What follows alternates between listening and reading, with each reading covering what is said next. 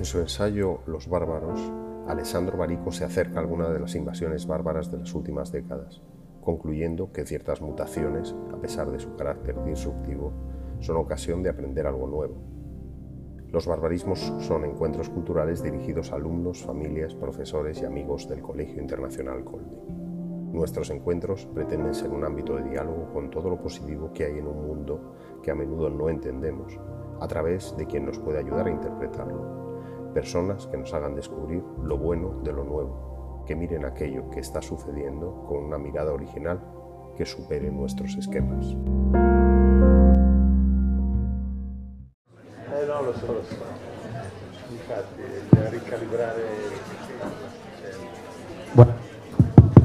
buenas tardes, bienvenidos a la tercera sesión de Barbarismos, que es una iniciativa de padres, eh, profesores y amigos del Colegio Colbe, que tiene como finalidad responder a, una pregunta que detectamos que está en el ambiente, y es que quizás eh, vivimos en el peor de los tiempos posibles y nosotros queremos entrar directa y frontalmente a esta cuestión. ¿Es verdad esto?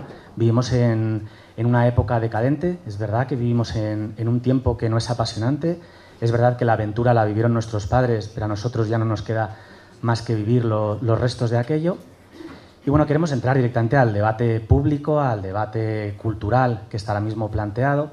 Y para eso, como método, elegimos em, una cuestión que Nico Poe dijo que era como los quesitos del trivial, entonces intentar tratar cada uno de los quesitos del trivial, cada uno de los aspectos de la cultura, para plantearnos esta pregunta desde cada uno de esos, desde esos puntos, desde la literatura, desde el arte, desde mm, eh, la, ciencia, desde la arquitectura, desde las ciencias sociales y desde todos estos enfoques ver si es verdad que vivimos en un tiempo que ha perdido el interés o si por el contrario sigue siendo un momento y una época fascinante.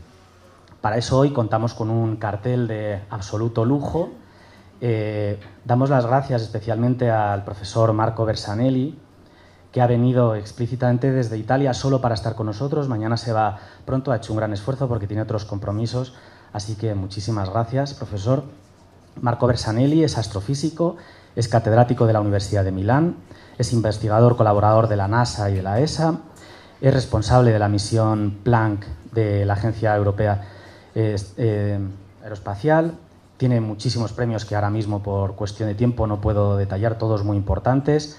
Es divulgador y escritor y algunos de los libros que ha escrito están abajo en la mesa por si luego os apetece adquirirlos. También contamos con la catedrática de física Elena Navarro. Elena, muchísimas gracias por estar aquí hoy con nosotros, que será la que entrará en conversación con Marco, y a Javier Ortega, que es amigo catedrático de la Universidad Autónoma de mm, Ingeniería y va a hacer el grandísimo esfuerzo de, traducir. Gracias, Javier. Gracias también, Niso, por estar siempre ahí en, los mandos, es el que hace posible que esto se oiga y se vea, que no es nada fácil. Gracias al Colegio Colbe por recibirnos y prestarnos el espacio, el tiempo y la atención. Y gracias a todos vosotros por acompañarnos hoy esta tarde.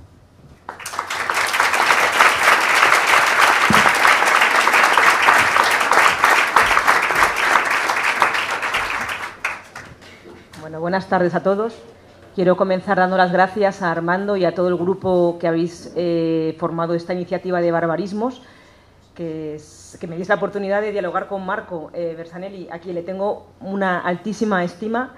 Tenemos una, amistad mm, larga en el tiempo y profunda, em, porque no, lo sabéis, pero nosotros, Javier y yo, somos de una asociación que se llama Asociación Universitas, que engloba a profesores eh, de universidad e investigadores de doctorado y que nos juntamos para profundizar en nuestra tarea docente e investigadora y, no perder la pasión con, la que empezamos a trabajar. Y siempre hemos buscado a maestros como Marco para aprender de ellos. Hemos, hemos tenido encuentros con ellos y siempre hemos ido siguiéndoles, digamos. ¿no? Marco, de hecho, es nuestro, casi nuestro primer socio de honor de la asociación. Así que es un gusto estar aquí los tres juntos. Bueno, voy a comenzar leyendo una brevísima introducción para poner en contexto el título de este, de este diálogo, que se llama Esperando a la ciencia. En una reciente entrevista publicada en El Mundo, el psicólogo cognitivo y profesor de Harvard, Steven Pinker, afirma lo siguiente. Hay una generación de jóvenes que ha crecido con la idea de que están condenados, que su planeta está achicharrado y que la humanidad desaparecerá antes de que tengan hijos. Este juicio de Pinker sobre la deprimente mm, percepción que los jóvenes tienen de su futuro no se reduce solo a aquellos que defienden visiones particularmente distópicas. Son ideas bastante generalizadas, que nos interrogan en primer lugar a los adultos sobre la esperanza que no hemos sido capaces de transmitir, posiblemente porque participamos de este mismo pesimismo. En los últimos 20 años hemos asistido a importantes avances en distintos campos de la ciencia. Por, dar algunos ejemplos, el descubrimiento del bosón de Higgs, el registro de ondas gravitacionales, la primera fotografía de un agujero negro, el hallazgo de agua en Marte, el descubrimiento del, genoma humano, el desarrollo del grafeno o los avances en nanotecnología y la lucha contra determinadas enfermedades como el COVID. En la actualidad, la ciencia progresa casi de forma exponencial, mientras que en otros ámbitos como la política, la ética o la economía, asistimos a una discusión abierta donde a menudo predomina la sensación de retroceso. Para la ciencia, en cambio, no se puede aplicar el mantra de que cualquier tiempo pasado fue mejor. Y sin embargo, la ciencia no logra hoy en día contribuir a mejorar la idea que el hombre tiene de sí mismo. Es evidente que los avances de la ciencia no pueden bastar para colmar el corazón humano y su deseo de plenitud, pero puede aportar una mirada más positiva, más amable de la que tenemos sobre nosotros mismos como sociedad. Para, para afrontar este tema hemos invitado a Marco. Entonces, eh, comenzamos eh, preguntándole eh, sobre su trabajo de investigación. Queremos que nos cuente a través de una pequeña presentación a qué se dedica él.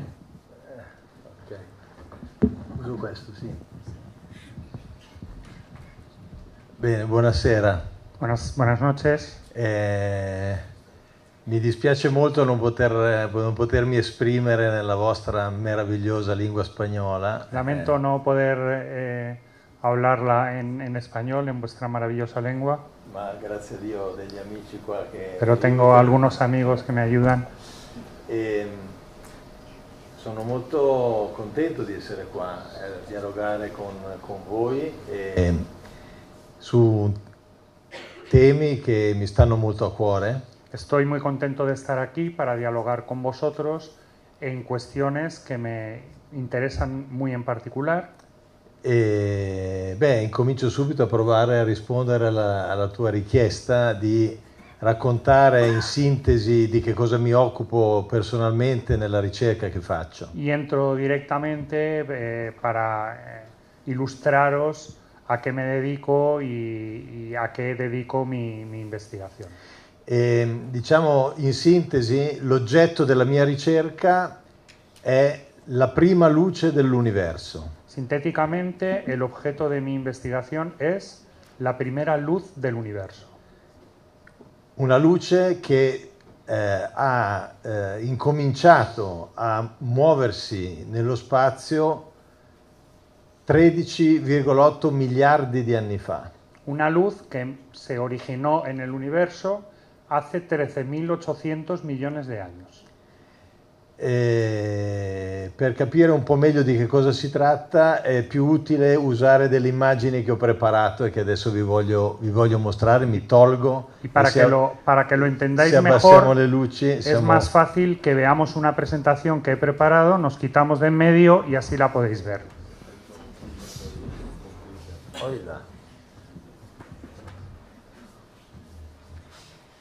Scusa, scusate. Perdonad que se le ha apagado el ordenador. Ya, ya sta. Eh. E questa è una eh, immagine che dovrebbe esserci familiare, ma purtroppo non lo è. Es una imagen que nos debería ser familiar, pero lamentablemente no lo es. Noi dobbiamo pensare che siamo la prima generazione, dopo migliaia di generazioni, ad aver perso il contatto con la vastità del cielo. Lamentablemente somos la primera generación, después de miles de generaciones, que hemos perdido el contacto con la enormidad del universo, del cielo. E forse questo un po' anche a che fare con questo commento che Elena faceva all'inizio, no? di questa eh, difficoltà che noi abbiamo a vedere una positività nella realtà. Y esto seguramente tiene que ver con lo que al principio me planteaba Elena en relación a tener una mirada positiva respecto a la realidad. Ma que- di questo poi magari su questo torniamo dopo. Pero sobre esta cuestión hablaremos más tarde. Eh, noi oggi facciamo fatica ad avere una visione eh, di questo tipo del cielo perché siamo continuamente sottoposti all'inquinamento eh, luminoso e anche a uno stile di vita nostro che ci allontana dal stare davanti alle stelle. Tenemos eh, la dificultad para ver este tipo de imágenes en el cielo, por un lado porque tenemos contaminación lumínica, pero por otro lado porque tenemos un tipo de vida, un estilo de vida que no nos permite, eh, digamos, tener acceso a este tipo de imágenes. Quando in, in una notte veramente buia e limpida guardiamo il cielo, noi siamo in grado di vedere qualche migliaio di stelle, 4-5 mila stelle sulla volta celeste. En noches particularmente limpias y, y oscuras tenemos la posibilidad de ver 4 o 5 mil estrellas en el cielo. E eh, diciamo che fino a una certa epoca che eh, sostanzialmente risale al 1500, eh, si era convinti che le stelle fossero incastonate in una grande sfera che eh, circonda la Terra al centro dell'universo. Hasta el año 1500 más o menos, los hombres tenían la idea de que estas estrellas estaban metidas como en una gran esfera alrededor de la Tierra, siendo la Tierra el centro del universo.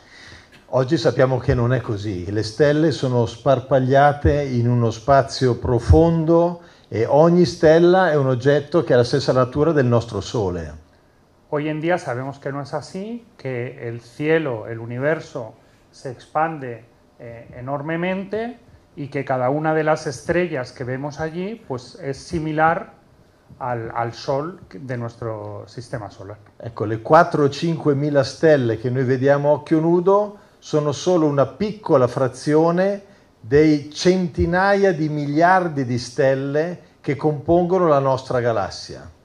Estas 4 o 5 mil estrellas que vemos son solo una pequeña fracción de los millones de estrellas que conforman nuestra galaxia.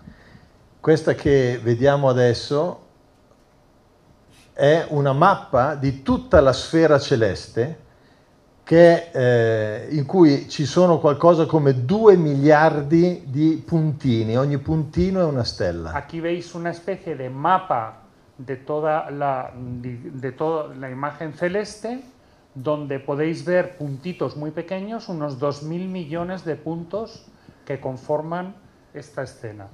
Questa è la nostra galassia, il nos- il nostro Sole è una di questi miliardi di stelle. Nuestro Sol, sistema solar, es una de estos, eh, de estos eh, miles y miles de, de estrellas que veis ahí. Eh, questa forma ovale rappresenta la sfera celeste. Esta forma oval representa la esfera celeste. È come se qui vedessimo un globo, immaginate di vedere il globo della Terra, il, il mappamondo, eh? qui ci sarebbe eh, l'Europa, qui ci sarebbe l'Africa, qui ci sarebbe l'Asia, qui ci sarebbe il Nord America, il Sud America, è una sfera. Es una proyección sobre el plano, sobre eh, la, la pantalla de una esfera que es nuestro, digamos, nuestra bóveda celeste.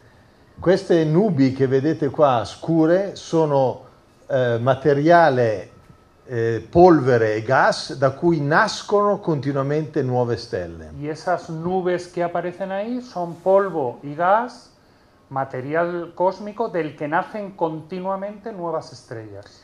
Bene, questa è la nostra galassia, la nostra grande famiglia di stelle, contiene circa 300 miliardi di stelle. Esta es nuestra galaxia, nuestra familia de estrellas que contiene 300 mil millones de estrellas. Ma questa è soltanto una delle galassie nell'universo. Pero esta es una de las galaxias del universo.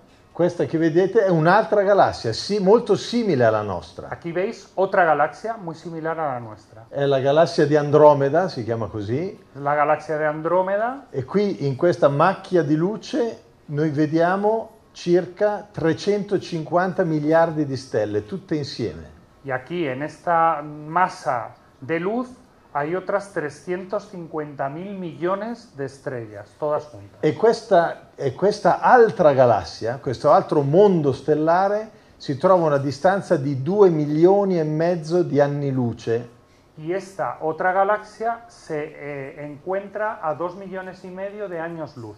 de Vuol dire, attenzione, è importante per arrivare a capire che cos'è questa prima luce dell'universo. Cosa significa? Che la luce che noi stiamo vedendo ha viaggiato per due milioni e mezzo di anni prima di arrivare a noi. La- quiere decir que la luz que vemos nosotros ahora de Andrómeda se generó hace 2.500 millones de años. E quindi, Ha viajado durante 2.500 millones. e quindi stiamo vedendo questo oggetto come era due milioni e mezzo di anni fa, nel passato. Y por tanto lo estamos viendo este objeto como era hace millones de años. Più osserviamo lontano nello spazio e più andiamo indietro nel tempo. Cuanto más lejos observamos el espacio, más hacia atrás vamos en el tiempo. Perché la luce viaggia a una velocità straordinaria, 300.000 km al secondo, ma non è istantanea. Porque la luz no es instantánea, sino que viaja a 300.000 kilómetros por segundo.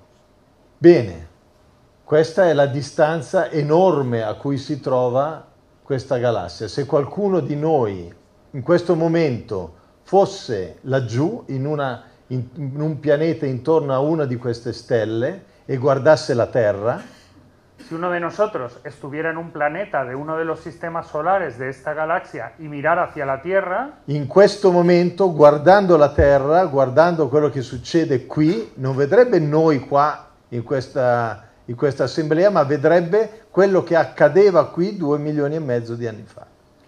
no nos vería a nosotros, sino que vería lo que sucedió en la Tierra hace dos millones y medio de años. Vedete che lo spazio, il tempo e la velocità della luce si intrecciano inevitabilmente tra di loro quando cerchiamo di descrivere l'universo. Por eso, como veis, el espacio, el tiempo y la velocidad de la luz se entrelazan entre ellos continuamente cuando queremos explicar el universo. Bene, ma quante sono le galassie ¿Y nell'universo? cuántas galaxias hay en el universo? Miliardi di galassie. Miles de millones de galaxias. eh? Quindi dobbiamo immaginare l'universo così come oggi lo conosciamo come un oceano di galassie El universo, tal y como lo conocemos ahora, lo tenemos que imaginar como un océano de galaxias, in cui ogni singola galassia è come una goccia dell'oceano. en la que cada galaxia en concreto es como una gotita de ese océano. Ora, quello che voglio mostrarvi è il risultato di, una- di un'altra missione spaziale il cui scopo non era quello di oh, misurare le singole stelle, ma le galassie nell'universo. Ahora os voy a enseñar el resultado de una misión espacial en la que eh, lo que queríamos ver era no una galaxia en concreto, sino el conjunto de galaxias del universo. Questa in realtà è una missione eh, di, eh, di strumentazione terrestre, la Sloan Digital Sky Survey, e ora avremo modo di eh, entrare grazie a una animazione basata su misure eh, precise. Ogni punto di luce che vedremo è una galassia reale, con la forma che ha e nella posizione che ha, e l'animazione ci farà attraversare un pezzo di questo Es, oceano di es galassie. animación de este proyecto SDS, pero los puntos de luz que veremos sí que son galaxias y con la animación veremos cómo nos trasladamos en las galaxias. Dunque ogni punto che vedete è una galassia che contiene centinaia di miliardi di stelle, ogni Cada, punto. cada punto es una galaxia que contiene cientos de miles de millones de estrellas.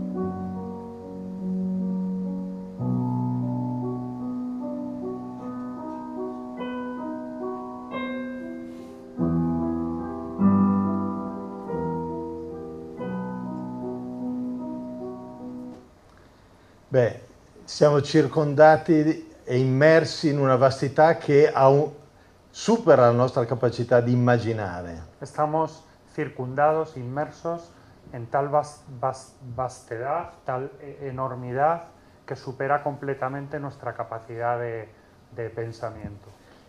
Eppure la cosa impressionante in questa vastità è rendersi conto che noi siamo quel punto dell'universo che ammira tutto ciò. Y sin embargo, en toda esta enormidad del universo es impresionante darse cuenta de que nosotros somos el punto del universo che admira a todo lo demás. E riesce anche a comprendere, grazie alla scienza contemporanea, la struttura dell'ordine di questo universo. Y que además puede entender, gracias a la ciencia contemporánea, cómo es la estructura de todo este universo. E questa immagine che vi mostro, eh, finalmente arriviamo a, a, alla risposta alla domanda di Elena, è una immagine molto recente eh, del 15 febbraio di questo anno. Eh, llegando a la respuesta a lo que Elena preguntaba, os muestro esta imagen tan reciente, del 15 de febrero de este año.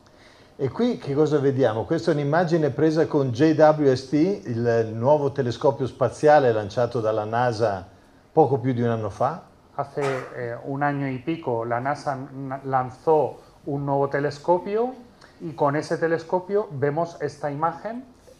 Questo è un piccolo spicchio di cielo eh, grande del... come un'unghia del nostro dito mignolo alla distanza del braccio, così.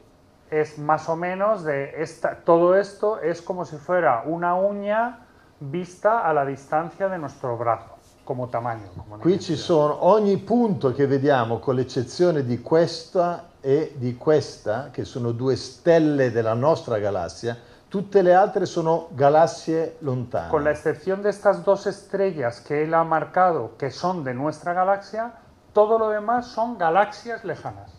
E qui non so se riuscite a vedere, ma ci sono alcune di queste galassie un po' rossicce, rosse. Sí, como veis, algunas de las galaxias son de color rojizo.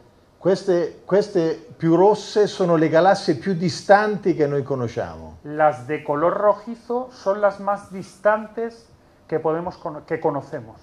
E riusciamo anche a determinare la distanza che è di circa 12-13 miliardi di anni luce per queste galassie rosse. Para estas galaxias somos capaces de determinar la distancia que es de 12-13 mil millones de años luz.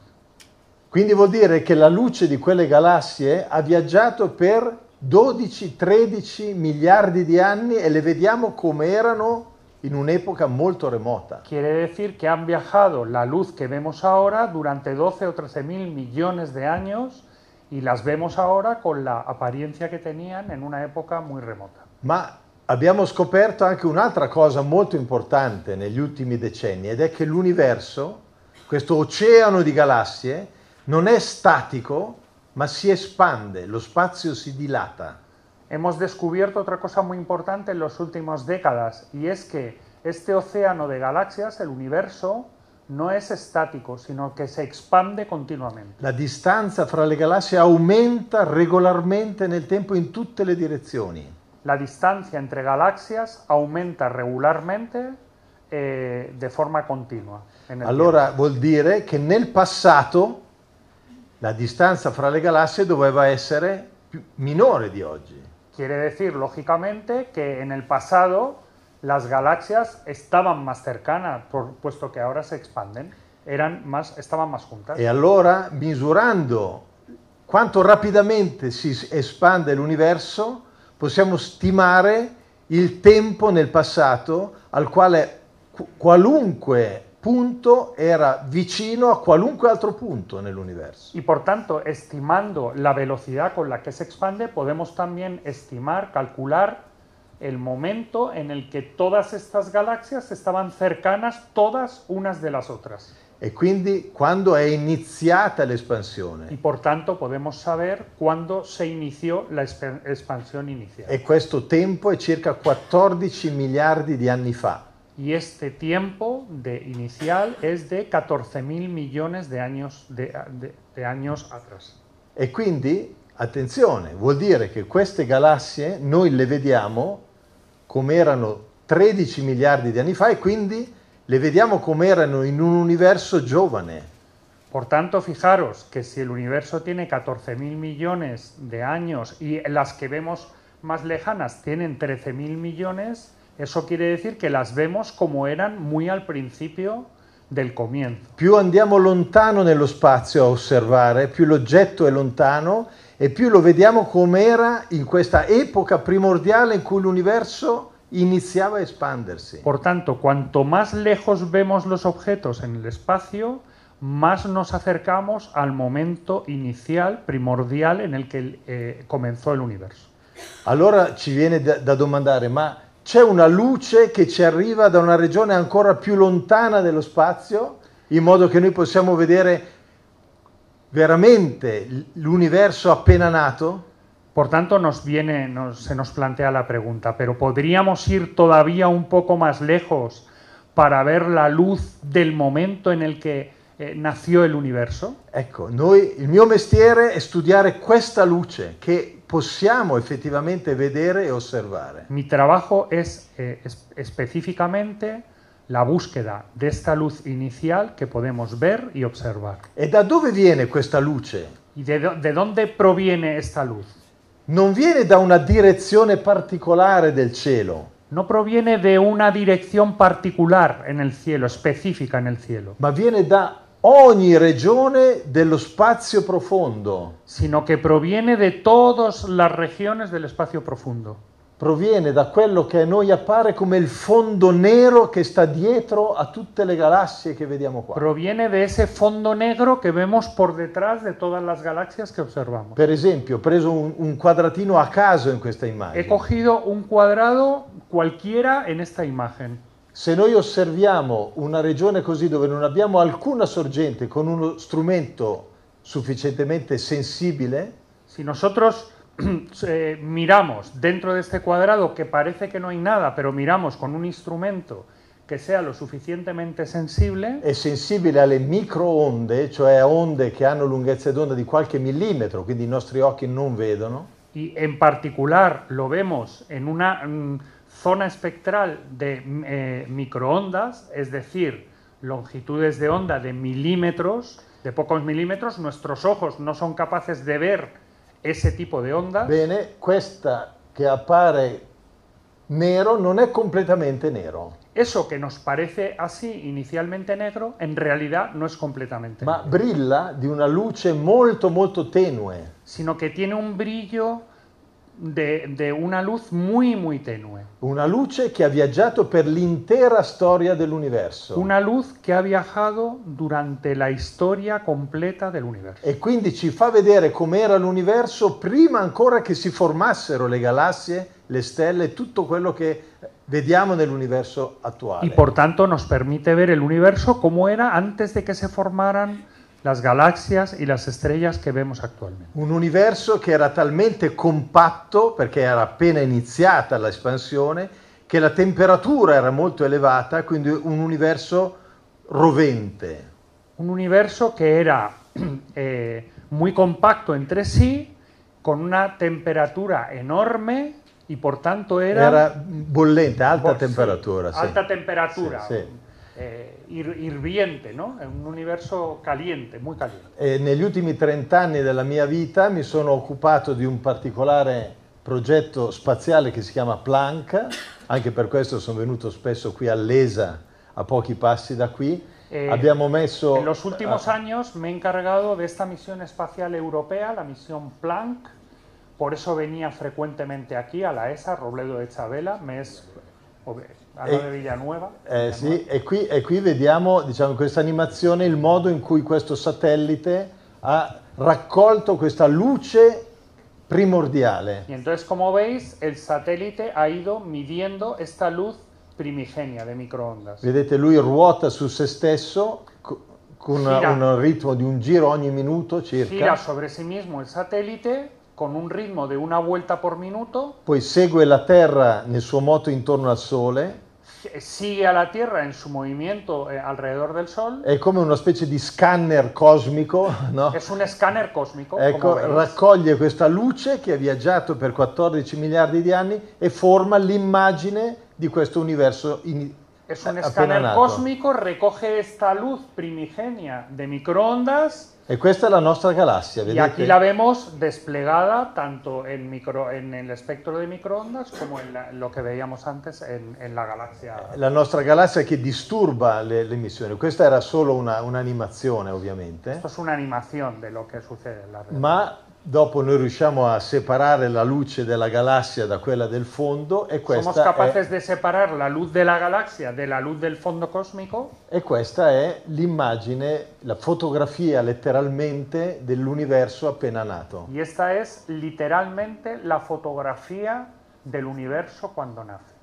Eh, quando l'età dell'universo, dell'universo era lo 0,003% dell'età attuale. Cuando la edad del universo, esta foto era del 0,003% de la edad que tiene ahora el universo. Per fare un paragone è come se anziché vedere me alla mia età adesso, voi mi, vi- mi vedeste quando avevo 10 ore di vita. Es como si en lugar de verme a mi edad, me vierais cuando yo solo tenía 10 horas de vida. È quindi un, un baby universe, eh, un universo appena nato. El universo bebé, el universo recién nacido.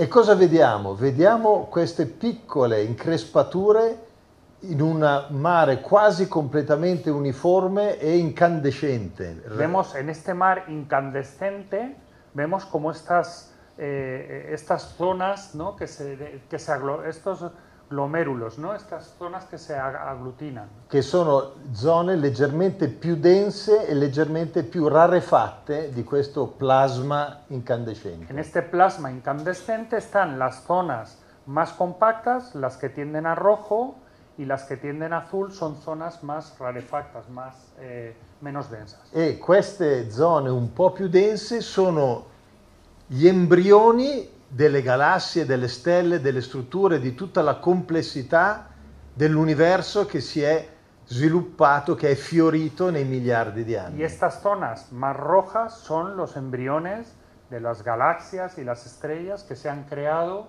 a lo largo del tiempo y que han florecido en el universo actual. E studiando la statistica di queste zone impariamo tantissime cose. Estudiando estadísticamente estas zonas aprendemos muchísimas cosas. E adesso non abbiamo il tempo di entrare nel merito, ma solo una cosa vi No, voglio no dire. tenemos tiempo de entrar en, en todo ello, pero os quiero decir una cosa. Una cosa sorprendente è che eh, troviamo che la quantità di materia e di energia nell'universo, in questo universo primordiale, ma anche oggi, eh, in tutta la storia dell'universo, è, è molto superiore alla energia e alla materia che noi conosciamo. C'è molta più energia e materia di quella che noi conosciamo. La cosa sorprendente es que tanto en esta imagen inicial como actualmente la materia y la energía que, que hay en el que existe en el universo es mucha más de aquella que nosotros conocemos. Noi possiamo dire di conoscere soltanto il 5% della materia e energia nell'universo. Nosotros solo conocemos el 5% de la materia energía del universo. Questo spicchio possiamo dire in qualche modo di conoscere almeno un po', Ese quesito amarillo respecto al total es lo único que podemos decir que conocemos un poco. ma ci sono due componenti di materia e di energia che chiamiamo materia oscura e energia oscura che insieme fanno il 95%, la cui natura ancora non conosciamo. Pero nosotros no conocemos estos otros dos trozos, la materia oscura y la energía oscura, que juntos son el 95% y que no conocemos. Sappiamo che, che ci sono queste cose, sappiamo quanta ce n'è, ma non sappiamo che cos'è. Sabemos que existen estas cosas, sabemos eh, que- que- que- cuánto, cuánto miden, pero no sabemos qué es. No sabemos qué, qué es esto. Un'altra cosa sappiamo è che se il valore, la quantità di queste componenti fosse molto diversa, fosse significativamente diversa da quella che è, il nostro universo non sarebbe mai fiorito. Una cosa que sabemos también es que si la proporción que, que vemos ahí fuera muy distinta, nuestro universo jamás hubiera florecido. Non si sarebbero potute formare le stelle, i pianeti e neanche gli esseri viventi. No hubieran podido formarse los planetas, las estrellas, ni tampoco los seres vivientes. Quindi qui è come vedere un momento critico della, della nostra storia. Por tanto, esta foto es como la- la- la- si viéramos el momento crítico de nuestra historia. C'è un filo che ci lega all'intera storia dell'universo. Hay un hilo que nos une a la historia entera del universo. Oggi eh, stiamo andando ancora oltre e vogliamo studiare la polarizzazione di questa luce primordiale. Hoy vamos incluso más allá de esta imagen y estamos estudiando la polarización de esta luz inicial. E anche qui non abbiamo il tempo di approfondire, ma lo scopo è, su basi fisiche è quello di sondare, di studiare le condizioni dell'universo una piccolissima frazione di secondo dopo l'inizio dell'espansione. No tenemos tiempo de profundizar ahora, pero con este otro estudio en el que estamos ahora, lo que queremos es ser capaces de, de- de ver qué sucedía en la fracción inicial, 10 a la menos 35 segundos, del momento inicial del, del universo. E per questo diciamo, stiamo sviluppando un nuovo, una- tanti esperimenti da terra, uno dei quali porteremo alle Canarie, quindi territorio spagnolo. Estamos desarrollando una serie de, eh, de, eh, dispositivos ¿vale? Que, que- que queremos lanzar al espacio, uno de ellos eh, en, en Canarias. Uno sarà nelle Canarie e un altro sarà lanciato nello spazio che è questo satellite Uno en Canarias y otro es este satélite que lanzaremos al espacio. che se tutto andrà bene nel 2030 circa potremo lanciare o chi è più giovane di me porterà avanti la cosa fino in fondo. Es un eh, satélite que lanzaremos en 2030. Si no, si no yo, pues los que vengan detrás de mí, más jóvenes, lo lanzarán en 2030. Quindi sinteticamente di cosa mi occupo, qui vedia- lo vediamo in una, in una, diciamo, immagine globale, no? Questa è l'intera storia dell'universo. Aquí lo vemos en una eh, imagen global. Esta es la historia entera, completa del universo. È uno schemino che ci fa vedere il tempo che scorre da sinistra verso destra, Aquí no- no- lo que podemos ver de izquierda a derecha es el tiempo que transcurre. eh? Tutto incomincia in un universo bollente, Todo comienza en este universo incandescente. adesso con, con la polarizzazione stiamo cercando di studiare quello che accadeva nei primissimi momenti. Con, mirando la polarización, queremos ver lo que sucedía, sucedía en- sucedió en los primerísimos momentos. Quello di cui abbiamo un'immagine molto nitida è questo momento iniziale che abbiamo visto, Esta otra imagen, de ella ya tenemos una imagen muy nítida de lo que sucedió. ma poi abbiamo la formazione delle prime stelle, delle galassie, degli ammassi di galassie e all'interno de- di queste galassie la crescita della complessità. Y vemos cómo se fueron formando las estrellas, las galaxias, los conjuntos de galaxias y sobre todo lo que vemos es cómo ha ido creciendo la complejidad. i sistemi planetari, tra cui quello che ha dato origine al nostro pianeta, sul quale in modo eh, ancora totalmente da comprendere eh, ha avuto inizio la vita. Los sistemas planetarios, dentro de ellos planetas como el nuestro, como la Tierra, y dentro de él, pues esa mm, cosa tan compleja que dio lugar a, a la vida. ¿no? È la vita fino ad arrivare a quel soggetto che di questa storia è il protagonista, in quanto la può comprendere, la può apprezzare e la può amare. Eh, la vida hasta llegar a nosotros mismos, al ser humano, que es aquel que toda esta historia la puede observar, la puede contemplar, la puede eh, conocer y la puede amar. Ecco, grazie. Gracias.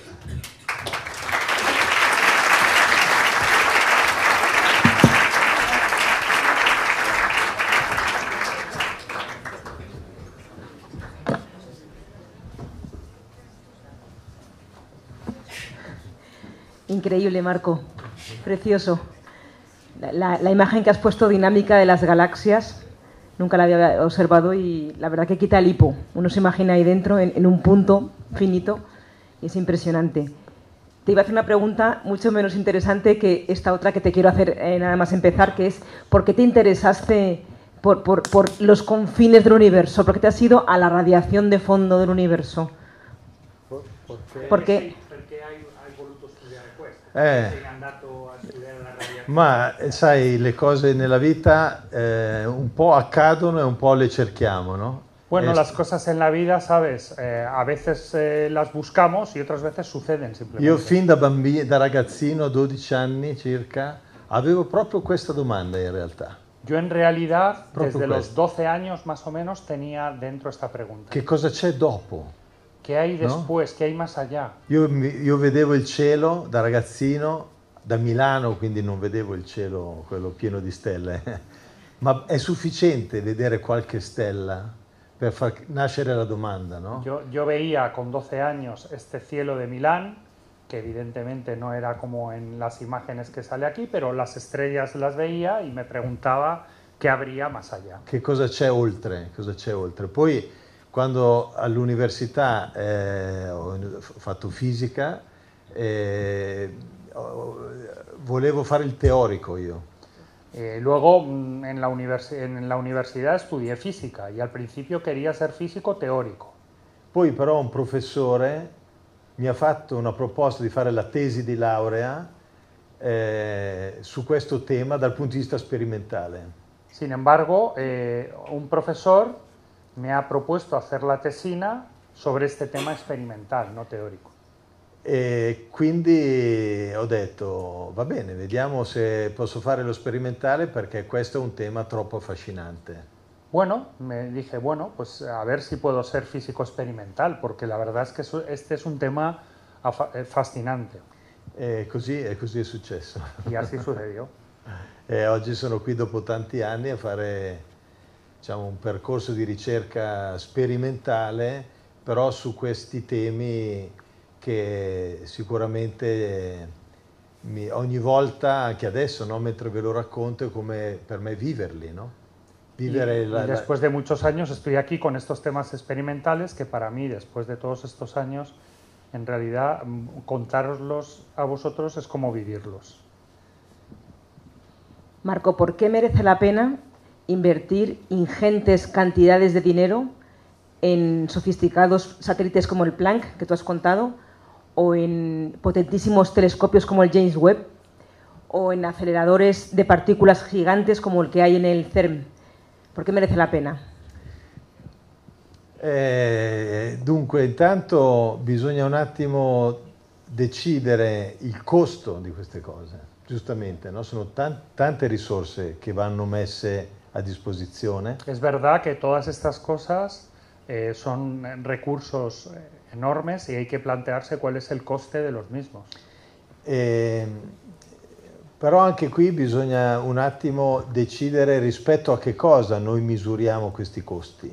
Pero hay que plantearse eh, cuál es la proporción respecto a la cual medimos estos costes.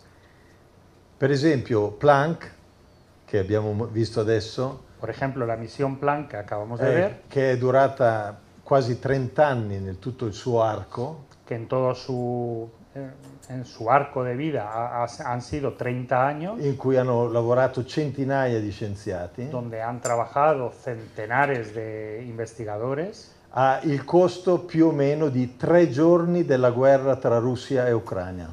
Ha tenido el coste aproximado de lo que supone tres días de guerra en la guerra de Ucrania. Quindi questo è un modo di avere una proporzione. Esto nos da una medida de proporción de las cosas. Allora, vale la pena? Entonces, ¿vale la pena? Quali sono i motivi, le, le spinte che ci fanno spendere queste risorse? ¿Cuáles son los motivos eh, eh, Que comunque sono el, el objeto por el cual gastamos todos estos recursos, que, que no son pequeños? La verità è che queste cose succedono perché ci sono persone che non possono fare a meno di studiarle. La verdad, si os digo la verdad, es que todas estas cosas suceden porque hay personas que no pueden vivir sin estudiarlas. E quindi si danno da fare.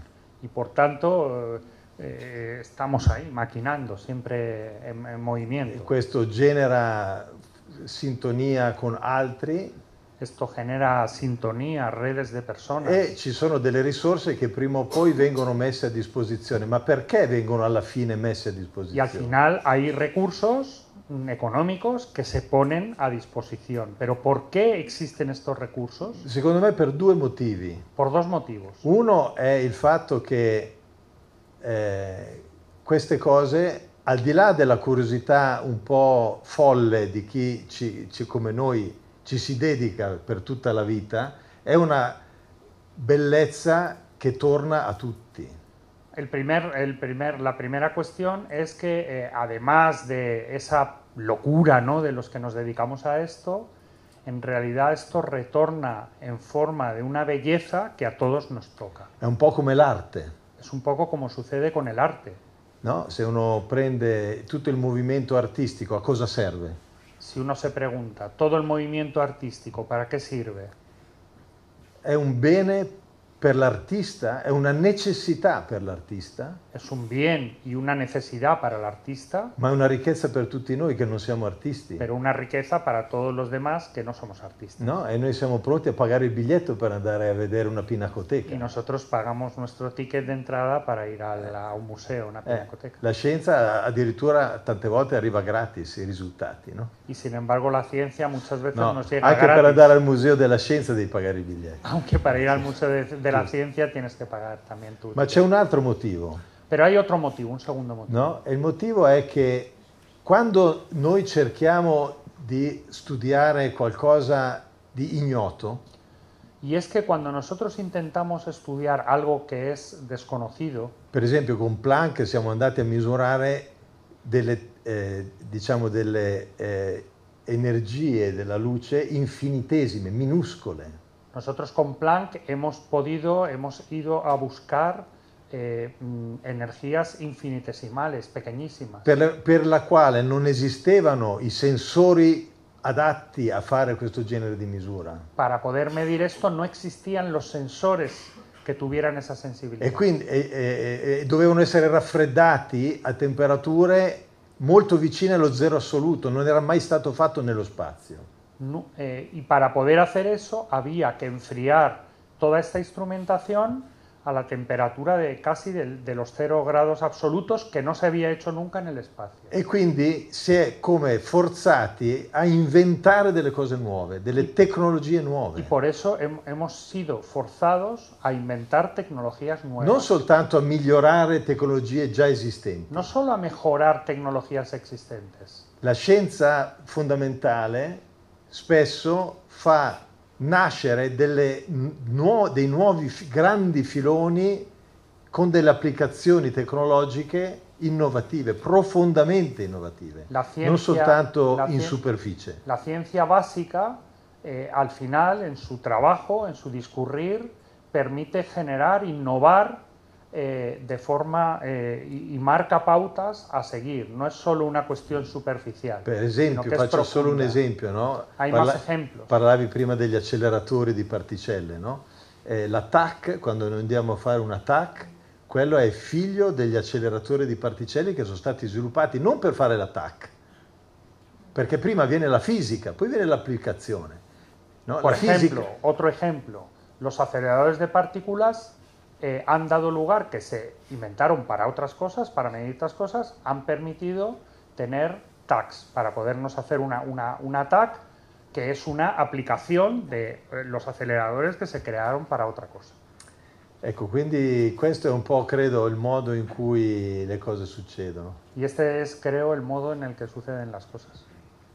Has hablado un poquito al principio de esta intervención del el fenómeno comunitario en, en ciencia. Has hecho una, una alusión. Eh, doy algunas cifras. Por ejemplo, en el CERN.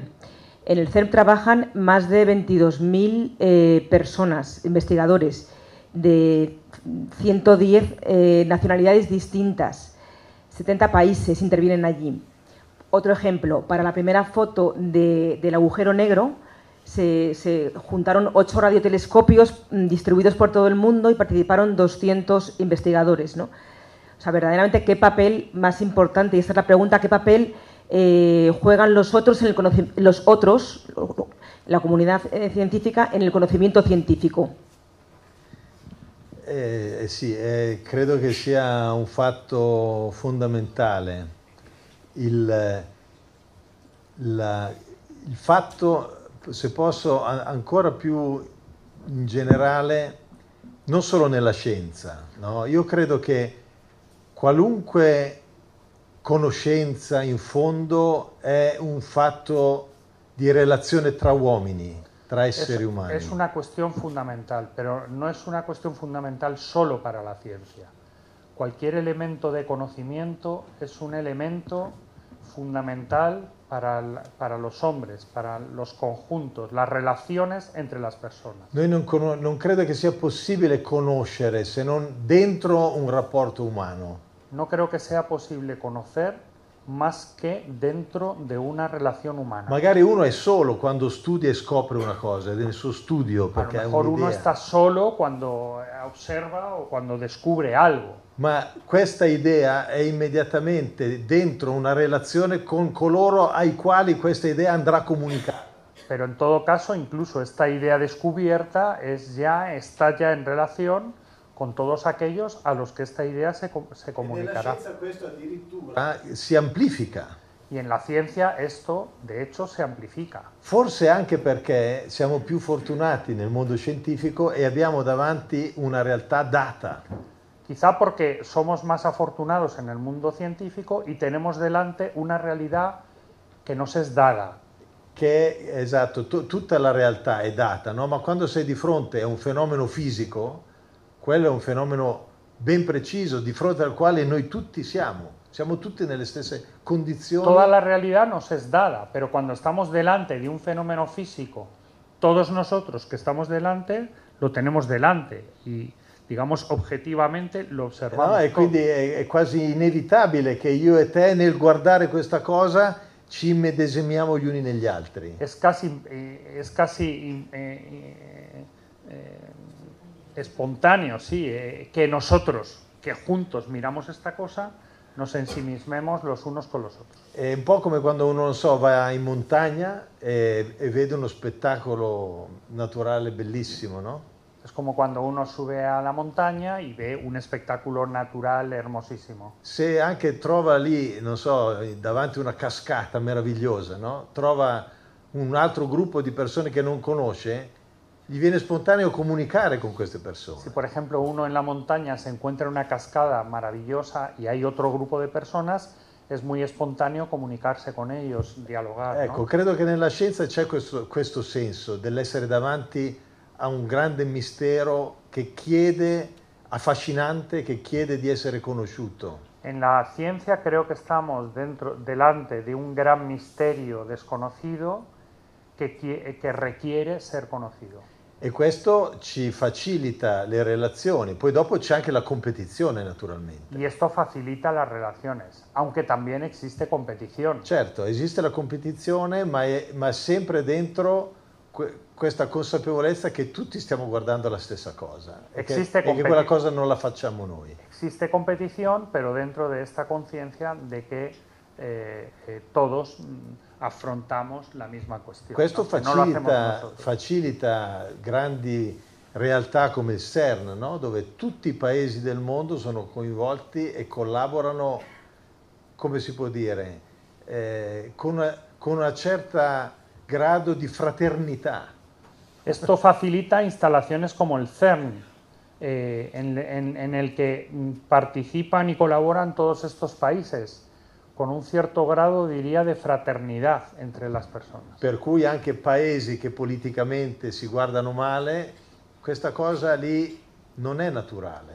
Países que tienen una relación política mala, sin embargo allí estas personas de países distintos eh, no, no eh, van, van, más allá de esta, de esta, de esta mala relazione o rivalità. Sta, si sta vedendo anche in questi tempi, no? con, la, con, la, crisi appunto della, russa. In estos tiempos, eh, con la crisi russa, si vede bien. Ci sono rapporti di lavoro, di ricerca, che anche con, con colleghi russi, che adesso sono feriti da questa situazione, ma è una ferita che sentiamo, perché non è che siccome adesso è scoppiata la guerra improvvisamente quello lì è diventato un criminale. Es una, con los coleg nuestros colegas rusos se ha generado una herida. Ellos tienen una herida que sentimos todos, porque claro, nosotros que colaboramos en la ciencia no podemos pensar che los rusos, nuestros colegas rusos, sono criminales.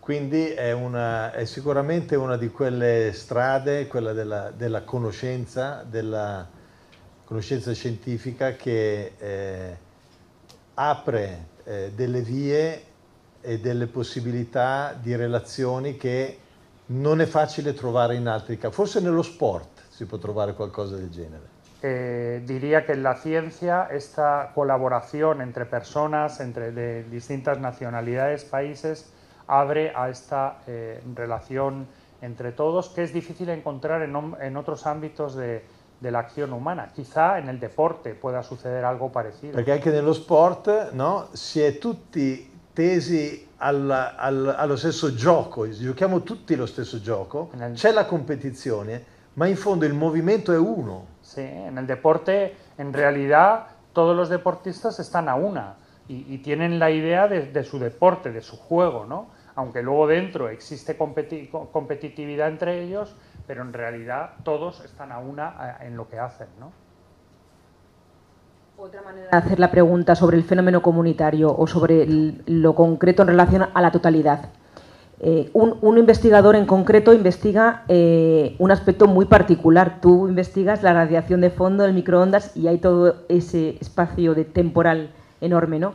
Eh, ¿Qué conciencia tienes tú cuando, cuando estudias un fenómeno particular como este de estar contribuyendo a, al, al, al, gran conocimiento, al conocimiento total en el que también participan otras personas? ¿no? Estamos en un fragmento, cada uno estamos en nuestro fragmento. Tu conciencia sobre la, la, relazione di ese fragmento con la totalità della realtà? Eh, questa è una bella domanda, no? ed è un tema secondo me che, su cui ci, ci sarebbe da, da, lavorare molto, da migliorare. No?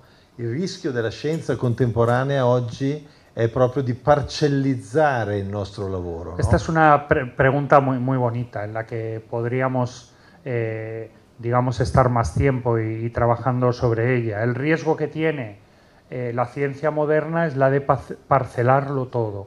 E questo è un po' spinto dal fatto che per conoscere una cosa nuova bisogna concentrarsi molto su un particolare. Que está, que está eh, dirigido por el hecho de que para conocer algo nuevo hay que, mm, digamos, eh, ser muy preciso y, y, meterse a fondo en esa cuestión particular.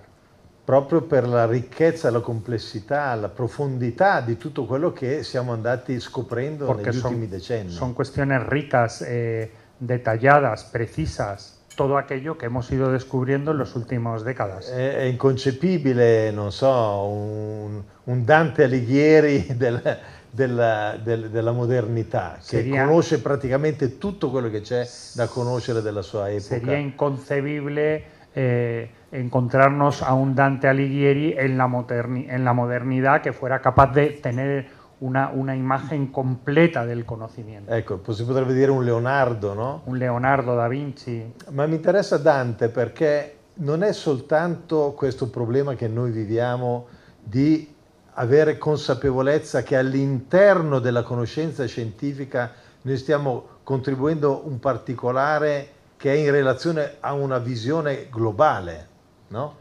Como tú dicevi. Me interesa más Dante porque tenemos que ser conscientes de esta cuestión, ¿no? Nosotros eh, al final trabajamos en una cuestión particular, en un detalle, a fondo, pero tenemos que ponerlo en relación al conocimiento total. ¿no? Totale di quello che la scienza può dire. De lo que la ciencia puede decir. Ma non solo la scienza. Pero no solo la ciencia. Cioè quello di cui abbiamo bisogno è un orizzonte ampio. Tenemos necesidad de un horizonte más amplio. Anche la scienza nel suo insieme, mi sento di dire, è un particolare. Incluso la, la ciencia en su totalidad, en su globalidad, también es, una, es un detalle de la cosa.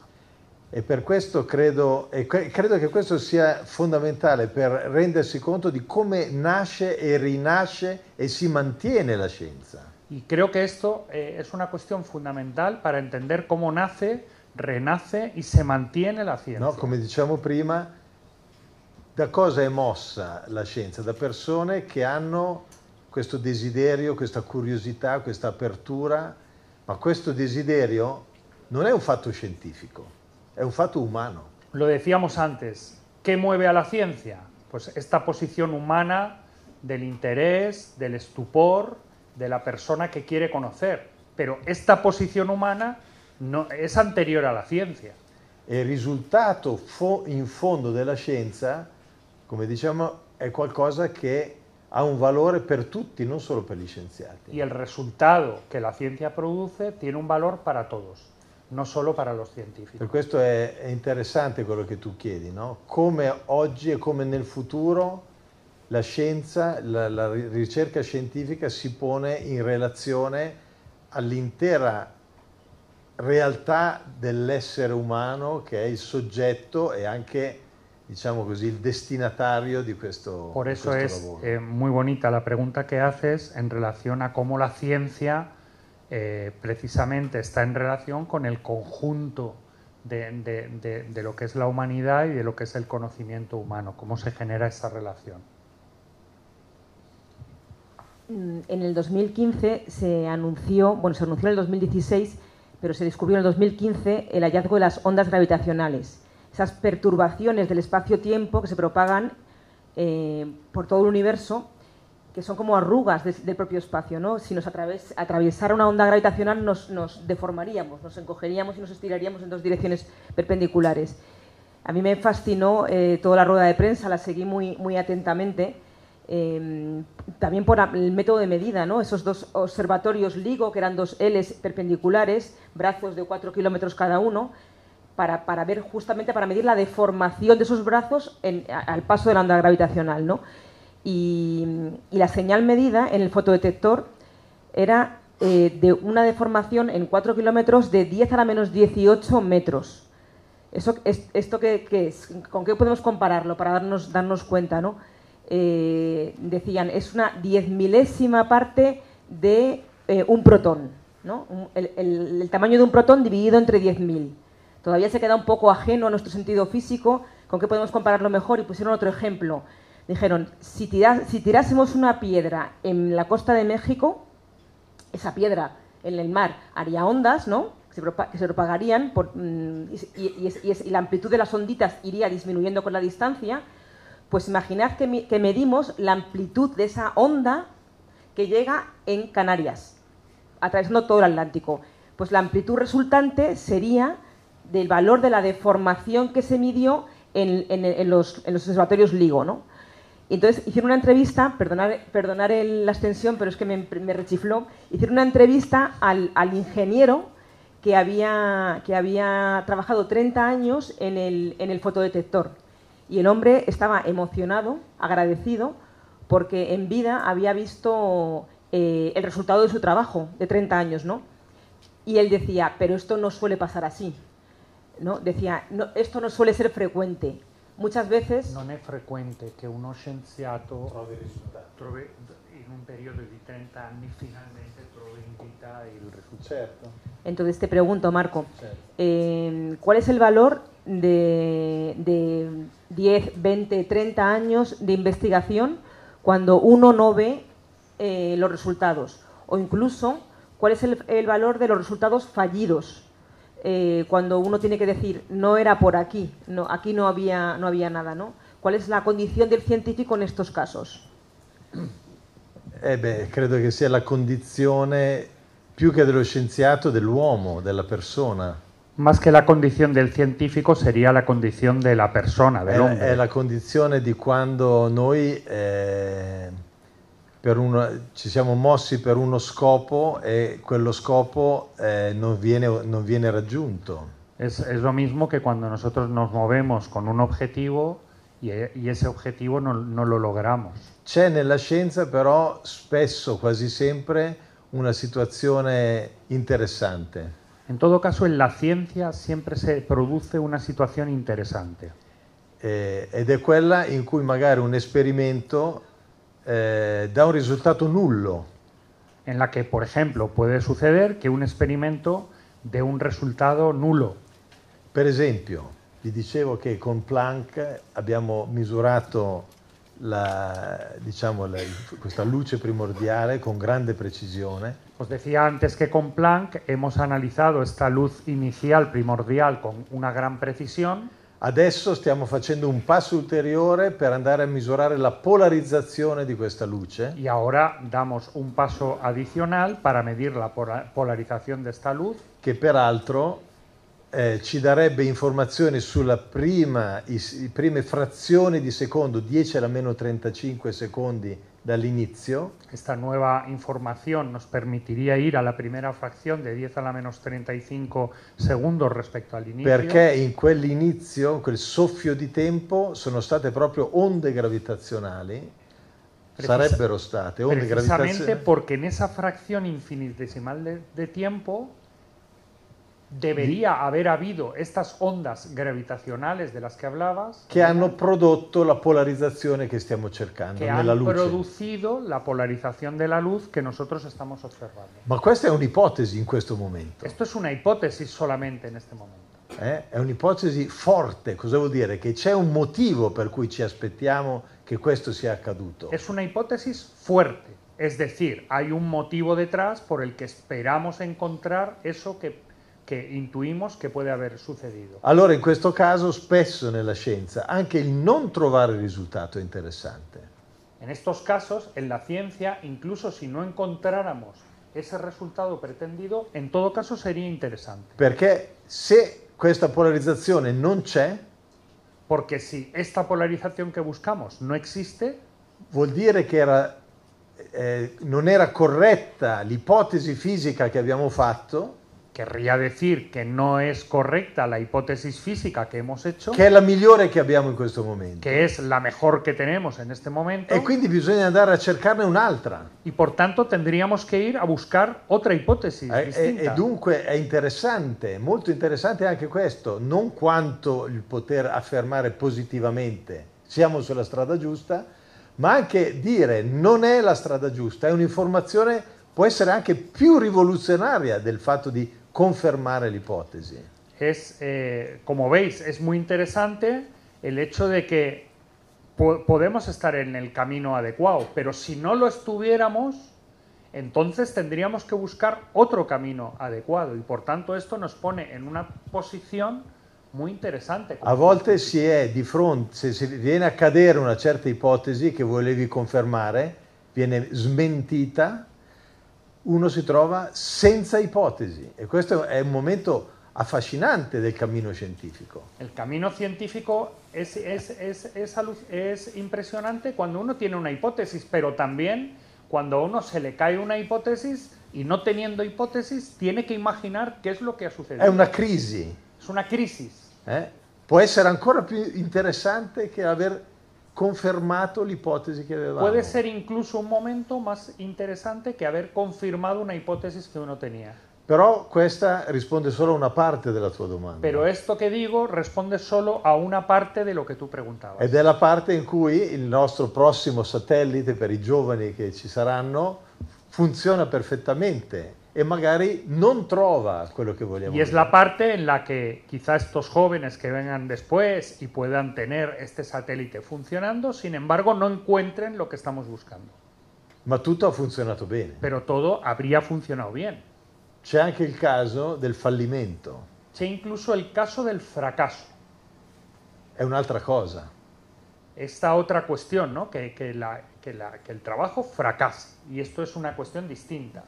Che il lancio di Lightberg, questo prossimo satellite toccoferro in Italia, sì, Que el lanzamiento de este Explode este el Ariane satélite, 5. Toquemos madera, pero el lanzamiento pues explota el satélite, un desastre. Oppure, oppure ancora peggio da un certo- dal nostro punto di vista, qualcuno degli strumenti che abbiamo sviluppato, quando tutto è pronto, non funziona. o que uno de estos eh, detectores que hemos desarrollado, cuando ya está todo listo y está en el espacio, no funciona. Io mi ricordo quando abbiamo lanciato Planck, io ero responsabile di uno dei due strumenti di Planck Yo era responsable cuando lanzamos Planck de uno de los instrumentos de medida e mi ricordo che letteralmente, eh, diciamo, eh, non dormivo di notte al pensiero di che cosa avrei visto il giorno dopo, no? Y os aseguro quando abbiamo riacceso gli strumenti nello, nello spazio. literalmente eh, dormía mal por las noches pensando en que este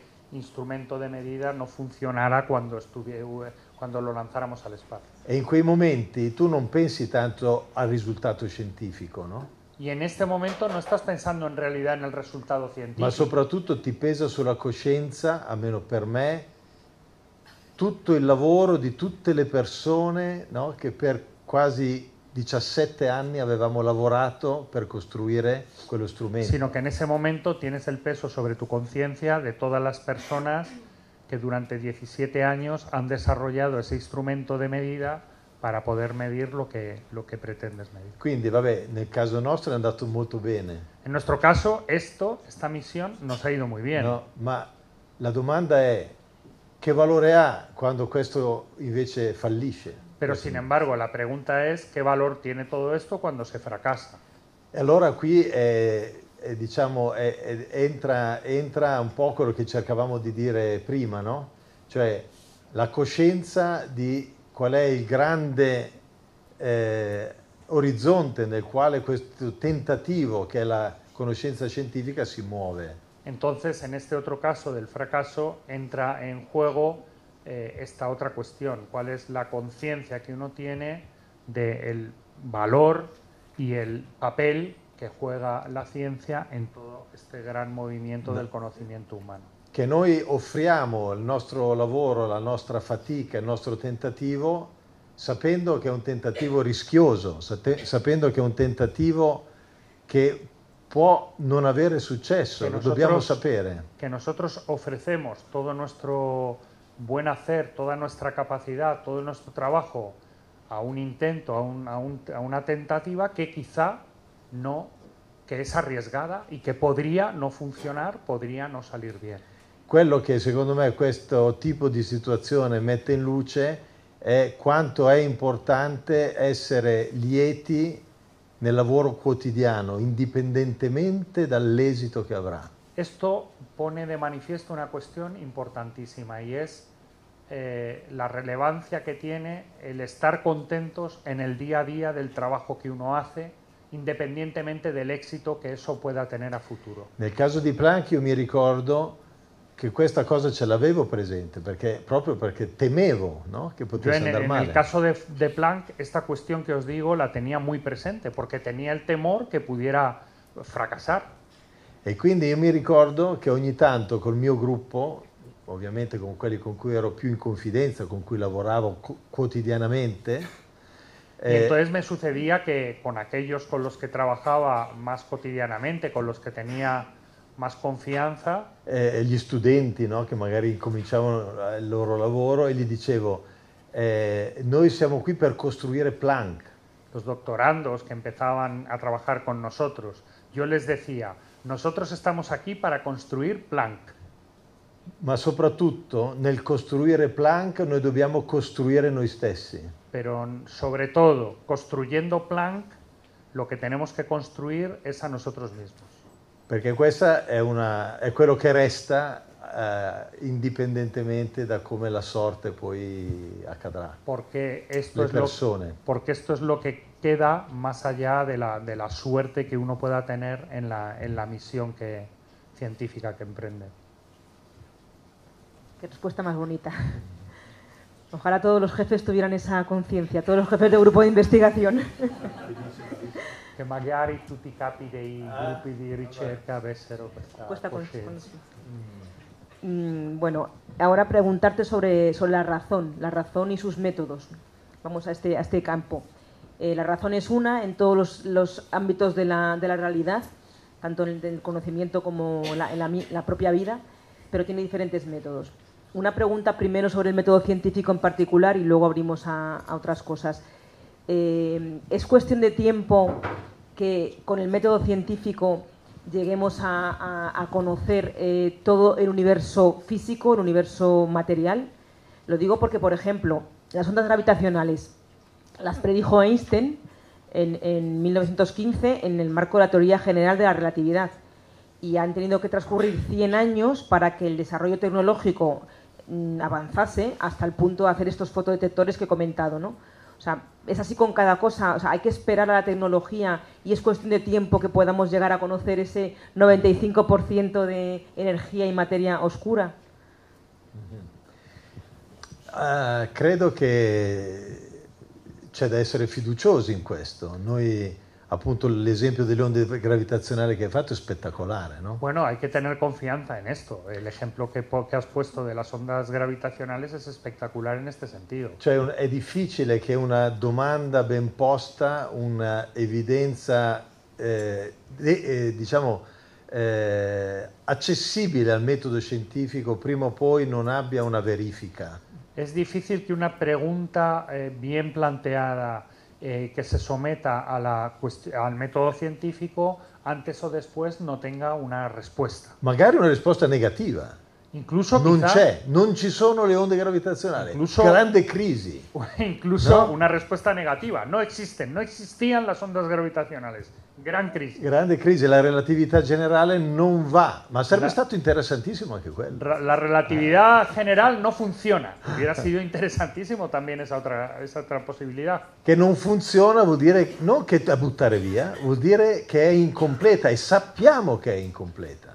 Eh, que no funciona no quiere decir que la tenemos que despreciar y tirar, sino que es incompleta y no? por tanto, de hecho, sabemos que es incompleta la relatividad general.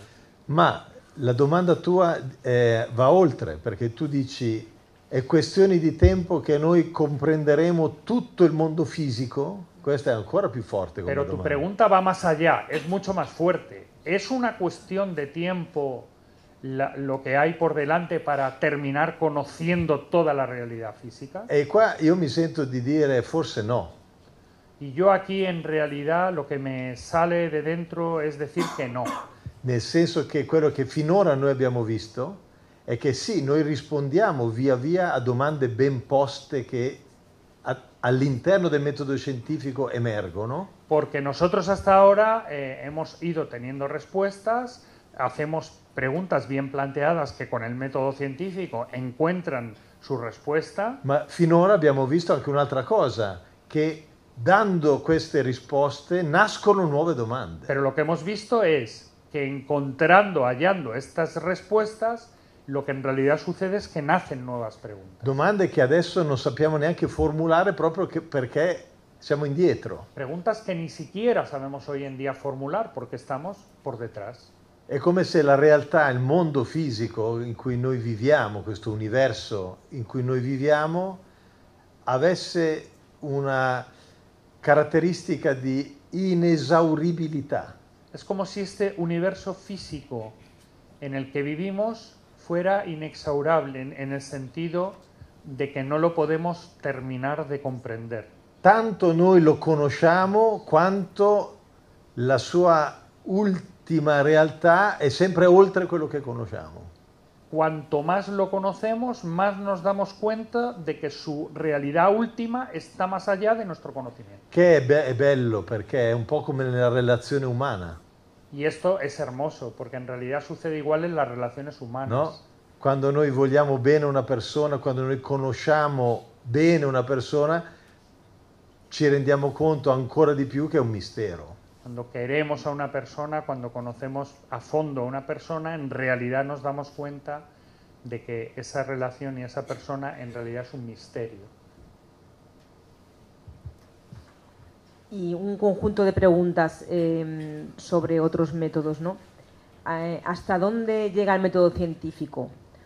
¿Cómo se, ¿Cómo se pasa de medir algo en el laboratorio a preguntarte por el sentido relacionado con aquello que estás midiendo.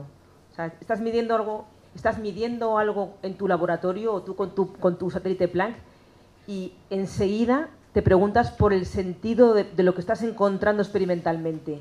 Te pregunto, ¿cómo, se, cómo, cómo, sucede eso? Porque estás trabajando con un método, pero enseguida hay una pregunta que, a la que no puedes llegar con el método que, que, que usas, digamos, ¿no? Eh, credo di aver capito, ma... Sì, cioè nel senso che eh, facendo quel lavoro, quel lavoro col metodo scientifico ti chiedi per il senso eh, di certo. quello che c'è e di quello che tu fai. No? Certo, il senso non sempre è sottomesso al metodo scientifico. eh, direi che il senso non è, non è dentro le corde del, del metodo scientifico. Yo diría eh, que efectivamente el sentido de las cosas no está dentro del horizonte del método científico. No, perché è proprio così, no? Dal, eh, dal cammino della scienza eh, nascono tanti tipi di domande su diversi livelli. En el camino de la ciencia eh, surgen muchos tipos de, de preguntas a, a muchos niveles distintos. Alcune di queste domande sono di carattere scientifico, quindi saranno quelle domande nuove che dicevamo adesso, a, a cui si spera la scienza potrà prima o poi rispondere. no? Algunas de, de esas preguntas que surgen eh, eh, son preguntas, como decíamos ahora, a las que podremos responder usando el método científico, nuevas preguntas que se abren para estudiarlas. Ma nascono anche altre domande che per loro natura non, non, non, eh, come dire, eh, sfuggono completamente alle possibilità del metodo, del metodo scientifico. Pero sin embargo, nacen otras preguntas que mm, están más allá, fuera del, del horizonte del método científico. Per esempio, Por ejemplo, l'universo che conosciamo oggi, di cui abbiamo visto prima un, un- un assaggio, no? el universo que conocemos ahora, del que hemos visto algunas imágenes, eh, ci dà questa evidenza di una, di una vastità inimmaginabile. nos da, es- nos produce una evidencia de inconmensurabilidad enorme. E nello stesso tempo ci stupisce il fatto che noi, appunto, almeno fino a un certo punto, comprendiamo vez questa natura cosmica. nos sorprende que nosotros seamos capaces de entender esta naturaleza del, del propio cosmos. E allora la domanda che nasce è: ma chi è l'uomo? Y entonces la pregunta que surge es, ¿pero quién es el hombre? Che cos'è la realtà della- del- dell'essere umano dentro questa cornice dell'universo? ¿Qué es la realidad que supone que es la realidad del ser humano en esta esquina de lo que es el universo? Che è meno di un grano di polvere, eppure, eppure misteriosamente è in grado di conoscere la realtà. El hombre que es menos que un grano de polvo y sin embargo eh, tiene la capacidad de conocer la realidad toda. Come diceva Einstein, la cosa più incomprensibile dell'universo Como decía Einstein, la cosa más incomprensible del universo è il fatto che l'universo sia comprensibile. es el hecho de que el universo sea comprensible.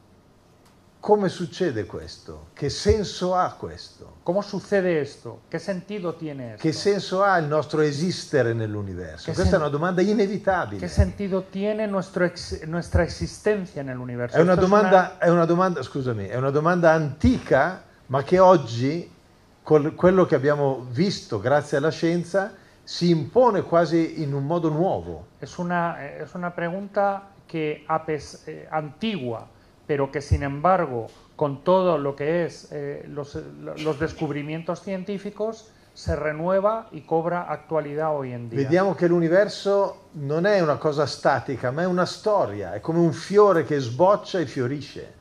Vemos, por ejemplo, que el universo no es estático, sino que es como una flor que, eh, que, que- que- tiene, que se desarrolla, ¿no? que en un momento dado se convierte ¿no? de- y, y evoluciona. E dunque, e noi compariamo in un certo momento di questa storia, noi esseri umani. Y nosotros, seres humanos, comparecemos en un momento específico de esta historia. E, e questo è un risultato scientifico. Y esto es un Abbiamo scoperto che è così, non lo sapevamo. es un sappiamo. científico.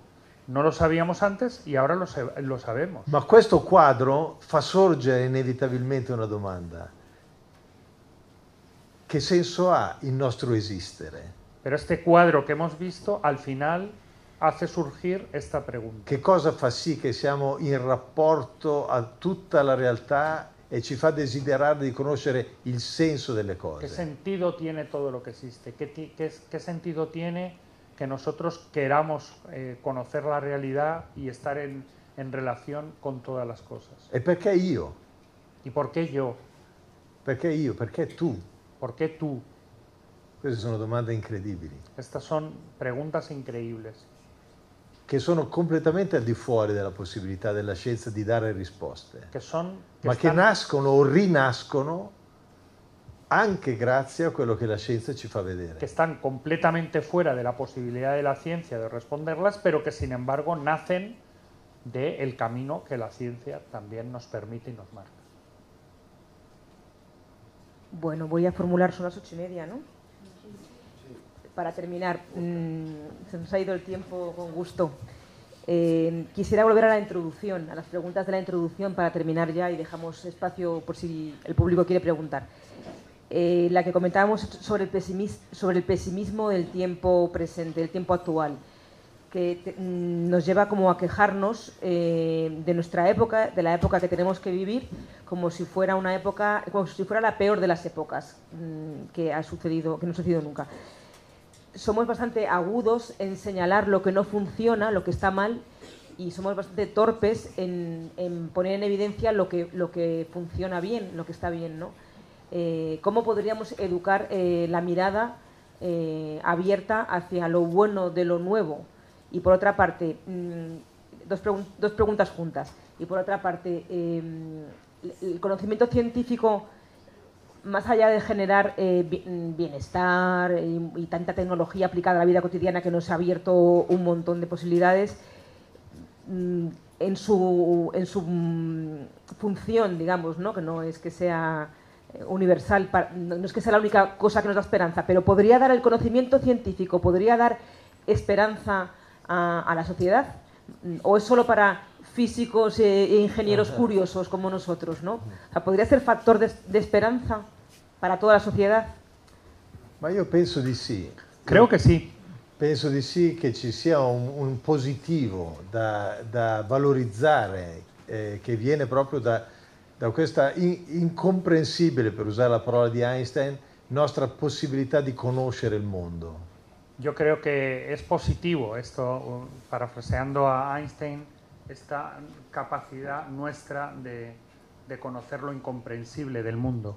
Perché eh, appunto noi eh, ci troviamo a, eh, eh, meravigliati di fronte alla, alla bellezza, all'ordine, alla novità che la scienza ci mette davanti agli Porque nosotros nos maravillamos de la belleza, del orden, de la novedad que con el método científico descubrimos delante nuestro. D'altra parte, Pero por otra parte, per poter apprezzare questo, para poder apreciar todo esto, per poter eh, accorgersi di questo bene che anche nella scienza viene fuori, para poder darnos cuenta de todo este bien que puede eh, provenir de la propia ciencia, eh, occorre una umanità viva.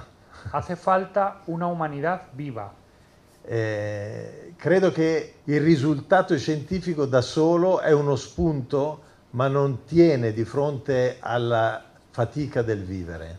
El resultado científico es una posibilidad que no resistiría todo el esfuerzo y toda la fatiga de, del vi- de la vida. Ma se c'è un soggetto umano che eh, vive una positività, la riconosce nella scienza e la può valorizzare fino Pero in si fondo. existe, por- sin embargo, un, eh, un factor humano que reconoce esta positividad, la puede reconocer y valorizar en la propia ciencia. E allora davvero anche quello che viene da questo particolare modo di conoscere e di sorprendersi no, della realtà diventa un motivo di gratitudine. Y por eso esta forma particular que tenemos de conocer con el método científico, al final se convierte en una forma de gratitud. Di, gradi- di gratitudine e anche di, di rapporto tra le persone, come dicevamo prima. De gratitud y también de posibilidad de relación entre las personas, como decíamos antes. D'altra parte, appunto, quello che eh, eh, introduce questo sguardo positivo che ti fa riconoscere questo bene, eh, io credo che ultimamente è sempre uno sguardo umano, non è un, un puro risultato, un puro orgoglio di aver scoperto qualcosa, ma di poterlo apprezzare dentro una relazione humana. Por otro lado, es una mirada positiva, una mirada humana y no el orgullo de haber usado el método científico el que te puede permitir reconocer eh, esta y contemplar esta maravilla eh, de, de, del descubrimiento. Gracias, Marco. No sé si hay tiempo o no.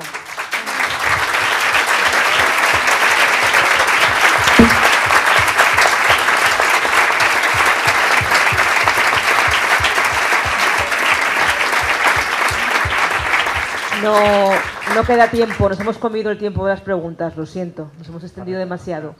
Eh, la verdad es que es maravilloso tener a Marco, como habréis podido comprobar. Ha terminado como terminó Juan José Gómez Cadenas en físicas el, viernes pasado, que es con, el agradecimiento, ¿no? O sea, no sé, yo me, haría llorar pensar en alguien que trabaja y piensa en, en, el agradecimiento, ¿no? O sea, no todo el mundo trabaja por agradecimiento, o su palabra final es el agradecimiento, ¿no? Es una cosa verdaderamente preciosa. Gracias.